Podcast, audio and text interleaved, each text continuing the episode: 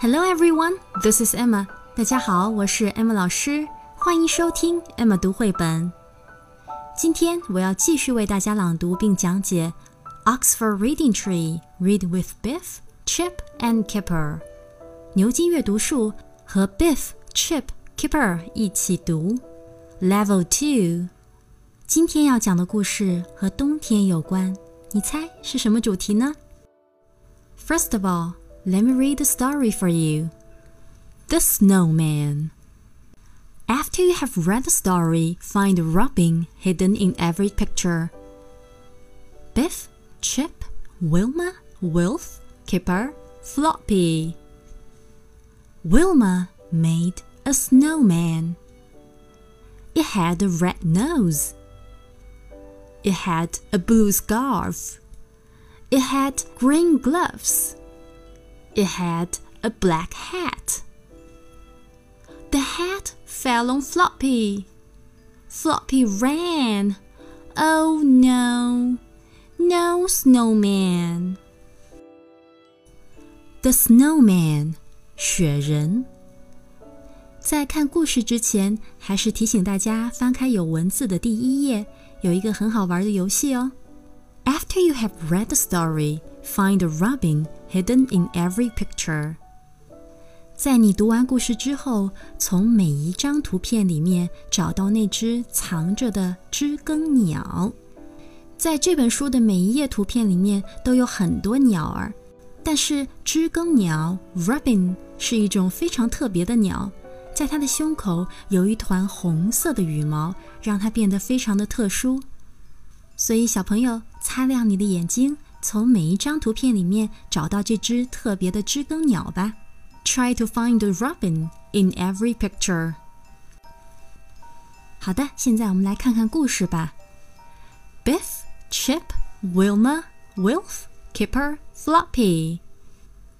今天下雪了，Biff 他们三兄妹邀请了他们的好朋友 Wilma 和 Wilf 来和他们一起堆雪人 ，Snowman。Wilma made a snowman.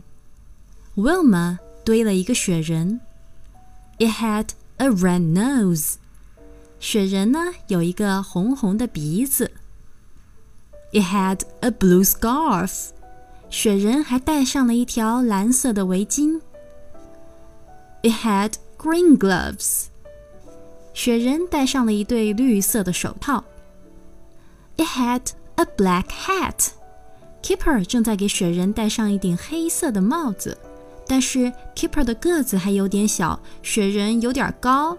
Keeper 正在努力地踮起脚尖，帮雪人戴上这顶 black hat。The hat fell on Floppy，帽子没戴好，正好掉到了 Floppy 的头上，而且正好挡住了 Floppy 的眼睛。Floppy ran，不知道发生了什么事的 Floppy 戴着帽子就跑了起来。正好一个邮差叔叔骑着自行车经过了。Oh no! A postman was passing by on his bike. Floppy and the postman both fell on the snowman. No snowman! 他们两个一起摔倒在 snowman 身上，于是 snowman 就被压扁了。Never mind, they can make another snowman, right? 没关系的，他们可以再堆一个新的雪人啊。Alright, that's the story. Have you found a robin hidden in every picture? 你找到每张图里面那一只胸口有红色羽毛的知更鸟了吗？Now let's read the story one more time. The Snowman. After you have read the story, find a robin hidden in every picture. Biff, Chip, Wilma, Wilf, Kipper, Floppy. Wilma made a snowman. It had a red nose. It had a blue scarf. It had green gloves. It had a black hat. The hat fell on Floppy. Floppy ran. Oh no, no snowman. Alright, let me ask you some questions about this story. Question number one What are the colors the snowman is wearing? 雪人身上穿的颜色都有哪些呢？Question number two. Why did Floppy run off? 为什么 Floppy 跑开了呢？Question number three. What else could you put on the snowman? 如果是你来堆雪人，你还能让雪人穿上什么东西呢？Question number four. What would you like to make with snow or sand? 你喜欢用雪或者沙子堆出什么东西呢？The end. Thanks for listening. See you next time. Bye bye. 爸爸妈妈、小朋友们，欢迎关注“爱马读绘本”微信公众号。